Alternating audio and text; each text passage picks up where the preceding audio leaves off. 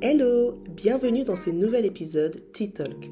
En fait, les Tea Talk, c'est des épisodes durant lesquels je vais partager avec toi une anecdote, une histoire ou une expérience que j'ai vécue dans mon aventure entrepreneuriale.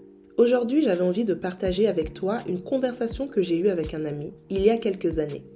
Je me souviens, à l'époque, j'organisais mes événements Happy 50, qui étaient donc ces événements multi-créateurs où l'espace d'un instant, les créateurs de mode pouvaient rencontrer leurs clients. Et cet ami était venu me voir et me raconter comment lui, il envisageait de faire un événement encore plus grand, encore plus premium, encore plus, plus, plus, plus, qui voulait vraiment faire quelque chose d'immense, avec des créateurs internationaux, avec des shows, des défilés, bref, le big événement. Et alors qu'il me parlait de ça et qu'il me racontait un petit peu son, objectif, son rêve ou son projet, je lui ai posé une question très simple. Je lui ai dit, bah, pourquoi tu commences pas simplement? Pourquoi tu fais pas déjà juste un petit événement? Et puis comme ça, après, tu vas le développer et tu feras le grand événement. Et là, vous savez ce qu'il m'a répondu? L'événement comme je veux le faire, il demande du budget. Et moi, j'ai pas envie de faire un petit truc cheap, tu comprends? Moi, j'ai envie de faire un grand truc. J'ai envie de frapper fort tout de suite. Et donc, je peaufine mon, mon projet, je peaufine cet événement-là. Et ensuite, je le ferai, mais je le ferai en grand parce que je veux frapper fort. C'était en 2014 et mon ami n'a jamais lancé son événement. Et à chaque fois que je pense à cette histoire, je pense à tous ces entrepreneurs qui ont des gros projets, qui sont beaucoup mieux que tous ceux qui sont en train de faire leurs petits projets actuellement, mais qui finalement ne se lancent jamais. Parce que vous savez, c'est quoi l'avantage d'un petit projet? Ben, C'est qu'on peut le mettre en application rapidement. C'est qu'on peut le lancer rapidement. Et vous savez, c'est quoi la chose la plus importante pour un entrepreneur? Ben, C'est le passage à l'action.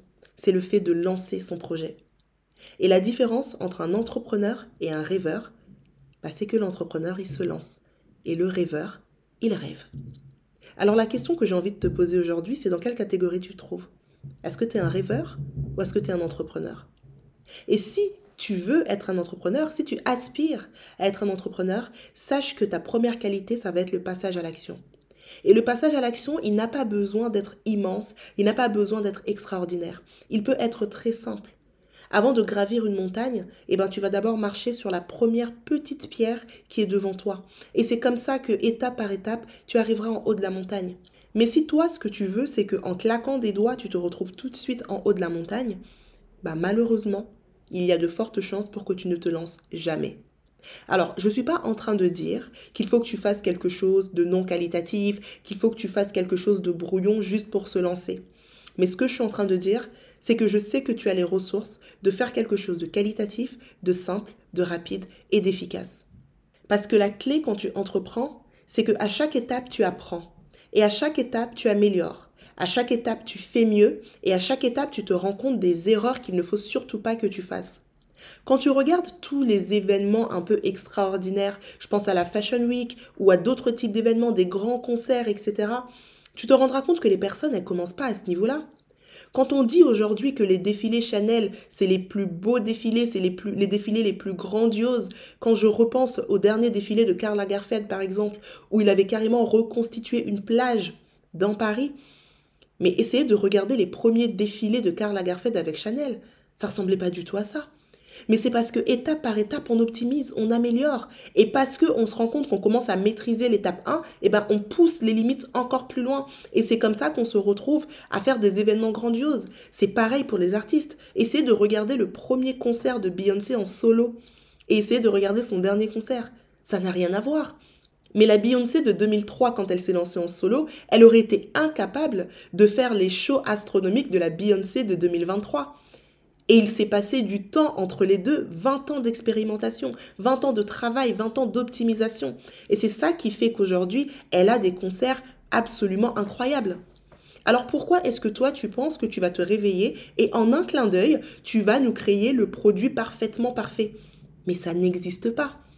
Ça n'existe pas. Je ne vois aucun exemple d'entrepreneur aujourd'hui qui fait des choses grandes, qui a commencé grand. Attendez, vous vous souvenez de la première version de Facebook?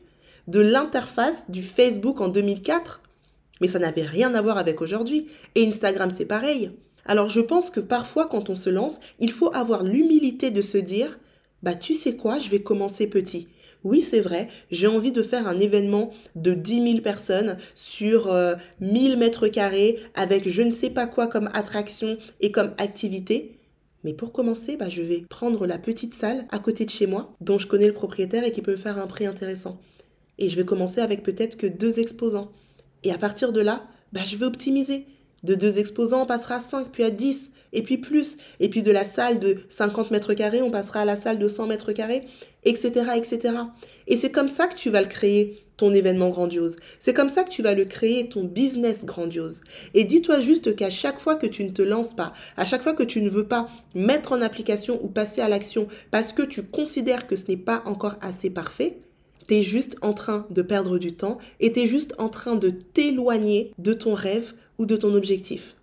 Et ça, c'est une chose sur laquelle j'insiste énormément avec mes clients lors de mon bootcamp business. Le bootcamp business, il dure 30 jours. Et pendant 30 jours, mon objectif premier, c'est de les pousser à passer à l'action. Je ne veux rien savoir d'autre. Je ne veux que de l'action. Parce que j'ai compris tout ce qu'on apprend quand on passe à l'action. J'ai compris la force des leçons qu'on apprend quand on passe à l'action. Et j'ai surtout compris également que l'inaction, c'est la pire chose pour un entrepreneur. Il faut être en mouvement, il faut passer à l'action. Et mon rôle, c'est de pousser mes clients à ce passage à l'action. Et ensuite, une fois qu'on a mis en place des choses, on va maintenant analyser les retombées et c'est comme ça qu'on va pouvoir peaufiner, améliorer et rendre son projet parfait.